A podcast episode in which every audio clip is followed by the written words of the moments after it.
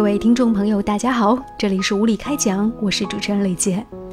在这样一个十一小长假当中，不知道您是如何度过的呢？话说咱们中国说有七亿人在外旅行，那我相信这个数字其实没有夸张。在长达八天的假期当中，确实适合去一些地方，无论是发呆也好，还是做梦也好。当然，走亲访友，还有各种各样的婚礼呀等等，其实也是一个会见亲朋的好机会。那今天我想和大家要分享的一个话题，其实是来自最近读到的蒋勋先生的一篇文章《爱情的专一》。那接下来我们听听看，嗯，他以一个我觉得有点像植物学家的这种视角，然后来讲述人和人之间的感情。我当然会觉得说他讲的过分疏离，而且他有站在一个特别大自然和哲学观点啊去看待情感的问题，好像有都有点跳出伦理道德什么的。但是呢，嗯，我觉得啊，不同的观点在这个世界上很多都是姑且听之，同时呢，你也可以姑且研究之。那相信，因为有了不同的观点，世界才会变得与众不同起来。来听蒋勋先生的这篇文章，关于爱情是否是专一。在今天节目的呃结尾的部分呢，我们也会来分享周国平先生关于爱情专一性他的一个解读。相信呢，也会从不同的角度，大家有一些不一样的收获。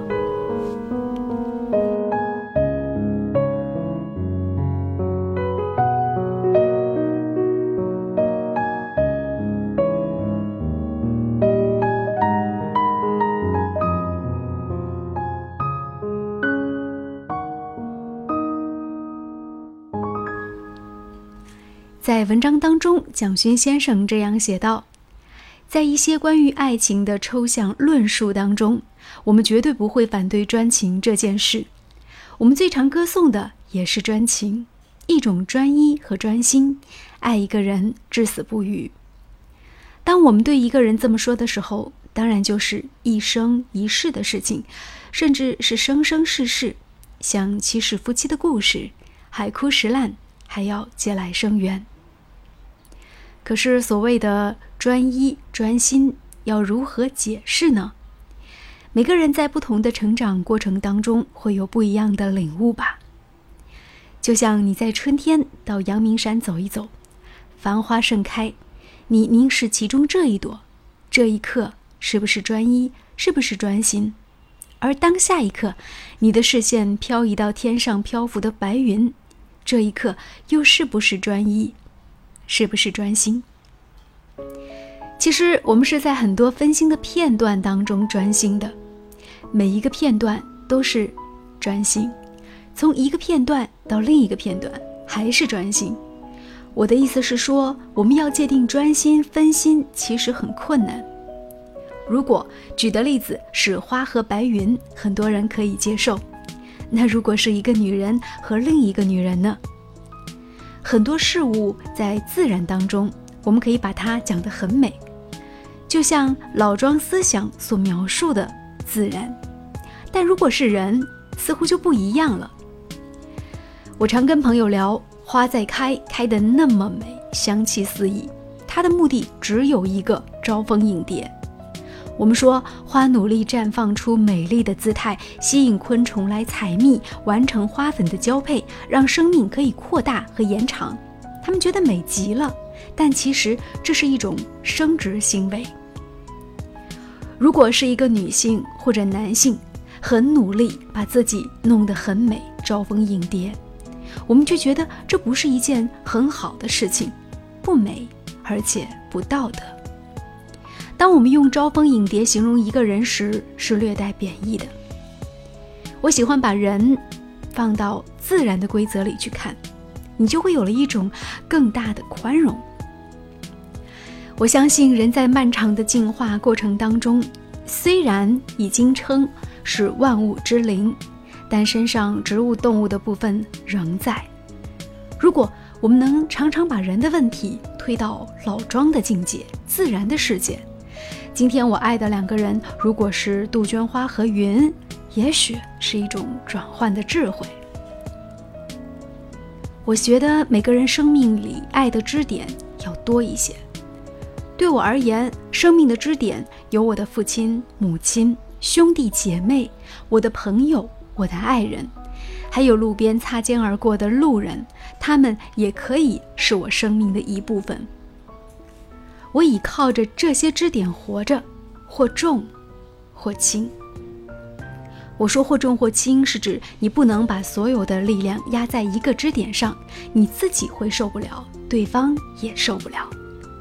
我宁愿爱是可以分摊的，爱我的人同样也有亲情的爱、友情的爱、同事的爱，以及在生活当中还有其他能吸引他的爱的事物。我很感谢这些人、这些事，帮我分摊了他的爱，没有全部压在我身上，让我喘不过气。同样，我的爱也有很多支点，不会只放在一个人身上，而这些分摊的爱，并不会减损爱情的纯度，反而是一种增加。爱的本质是一种智慧，尤其是年龄渐长的时候。二十岁，你可以依靠上天给予的青春、健康、年轻，这些不是你自己的，是上天给予的。而当你三十岁、四十岁、五十岁之后，你要如何保持自己的魅力，这就要靠智慧。庄子的意思是，人皆有私心，但可以把私心扩大到整个天下。这话听起来很奇怪，可是它就是一种智慧，非常难做到。但不是绝对不可以。用这种态度面对自己最爱的东西，所有被你称作宝贝的东西，你最害怕失去的东西，你才不会害怕。因为没有一种东西是不会失去的，即便是在空间上你没有失去，总有一天你也会在时间上失去。所有的宝贝，你也都只能暂时保管。用一种暂时保管的心情面对爱情，其实会好过一点，宽容一点。而且，既然是个宝贝，就绝对不会只有你一个人爱。如果只有你一个人爱，他就不是宝贝。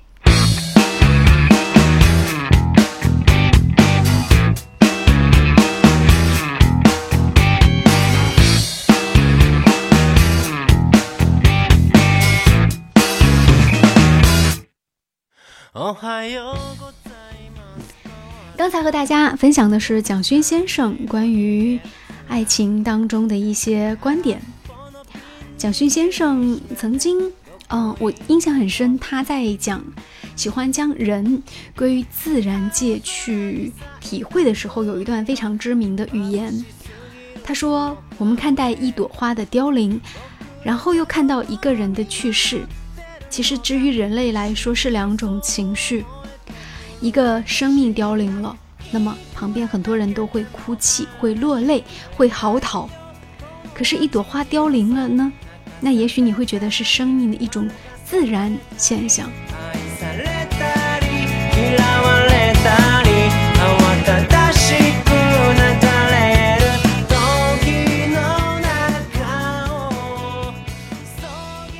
其实。换而言之，在整个自然界，似乎也只有人类，对于生命的消亡这件事情是看得如此之重。那对于大自然来说，其实生命的往来，自然界看得没有那么重，他只是觉得是一件自然而然、举重若轻的事情。刚才和大家分享的是蒋勋先生的观点，关于爱情是否专一，他放到了一个哲学的高度去看这件事情。嗯，让我想到最近有主持一场婚礼，那其实之前有主持过一些婚礼，然后我喜欢讲一句话，就是，嗯，让我们一起来见证，就是两位新人一生一次，一次一生的完美婚礼。但现在我不太讲这句话了，因为我觉得。你怎么知道一生就只有一次？你怎么又知道一次就是一生？万一这两个人将来从一对恩爱的情侣变成了一对怨侣呢？那那时候是不是分开比他们在一起更好？再加上现在离婚率又那么高，所以，嗯，就是一个人他如果在一段关系当中感觉到了委曲求全，那其实不妨从里面走出来。所以我现在不太讲这句话，我会讲希望你们幸福，希望你们彼此宽容，希望你们就是在一起就努力的把日子往前过。但是我不太讲一生一次。一次一生，可能也是在内心里有受到蒋勋先生的些许影响吧。接下来分享今天的小彩蛋的部分，啊，我们来和大家也就是借着这个话题来讲一讲周国平，应该算是一个哲学理论家，他谈到的爱情能否专一的一些小小的观点，嗯。那么，周国平对于爱情能否专一，他提出了，就是他认为专一有两种含义：第一是热恋时的排他性，第二是长期共同生活中彼此相爱的主旋律。在这两种含义之外，苛求爱情的专一，他认为是对于人性的无知。嗯，那简单来说，就是第一，这个热恋的时候当然是会有排他性的，就是你不会去。愿意和另外一个人去亲近，因为你会觉得说，那你是有排他性的，但是这个排他性好像有一个科学数据说，三十六个月之后，它就会渐渐的呃消减。那第二个就是长期共同生活当中彼此相爱的主旋律，这个是来自于相依相伴的一种习惯。我觉得可以说跟爱情的专一，它其实还是没有呃太大的这种关联。那我们下面看看周国平怎么说。他说：“嗯，向天下情侣和仍然相爱的夫妻问一个问题：你能否容忍你的情人、妻子或者丈夫在爱你的时候，再对别的异性动心呢？”我觉得基本上，呃，大家答案是否定的。那这样一说，爱情应该是专一的。第二个问题，那周国平就问。你在爱你的妻子、情人、丈夫时，能否保证对别的异性绝不动情呢？好吧，我想，如果你足够诚实，嗯，这个答案也基本是否定的。所以这样一说，爱情又很难专一了。那我觉得他这两个问题，第一个问题是你对于你的另一半的要求，你的要求是他要专一；另外一半是你自己诚实面对你自己的时候，发现那自己也会对。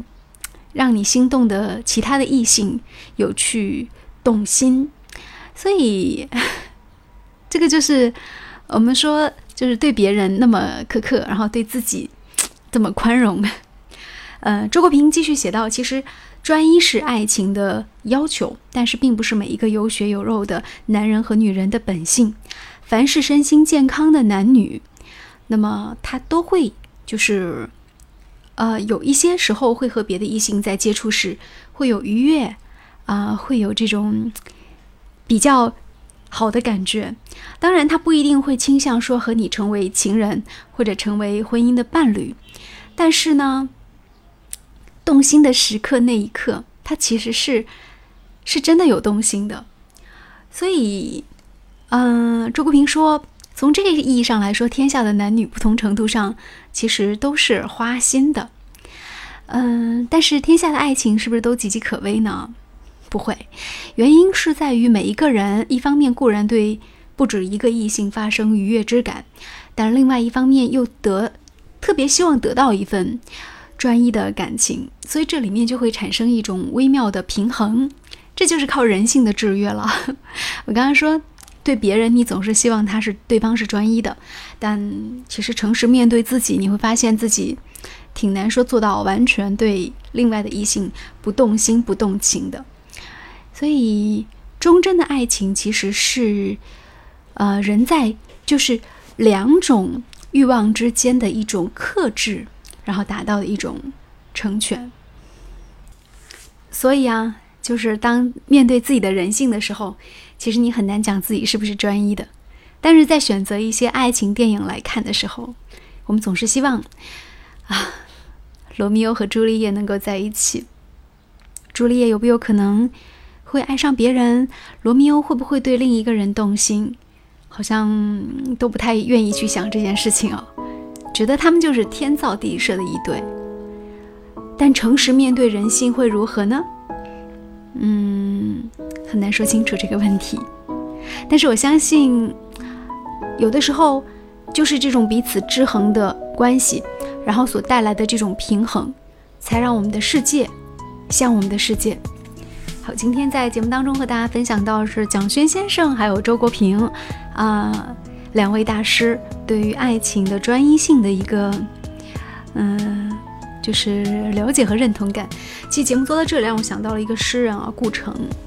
他自己跟婴儿之间就扯不清楚，但是，一旦他知道谢烨有了一个这个情人之后，他最后是以非常极端的方式杀害了自己的妻子。所以，极端之人也可以昭昭见人性。在顾城身上，其实关于爱情是否专一这一点，他倒是用最惨烈的方式为大家做了一个明证。所以。有时候人性之间的这种制衡，我觉得是必要的。那不然我们还能活得像一个像一个正常的人类吗？世界该怎么样去混乱呢？嗯，好，今天节目就进行到这里吧。这里是无理开讲，今天和大家分享到的是关于感情当中是否专一这个话题。我喜欢这样的态度，将人放诸在自然界，然后去理解人性。但是我也觉得，那。很多的这种道德约束和社会秩序，它在一定程度上保护了我们的生命安全，也保护了社会能够以比较稳定的方式去向前走。喜欢我们的节目呢，可以在喜马拉雅电台来订阅我们的无理开讲的频道，我们也会及时进行更新。那在近期呢，也会考虑到就是呃更新更多说电影的内容啊。然后跟大家来分享，就是在观看电影之后的很多感受。你有没有想，呃，有一些电影需要这个吴越小龙先生或者是我来为大家做一个解读的？我们都可以一起来去聊一聊这方面的话题。好，就到这里吧，再见。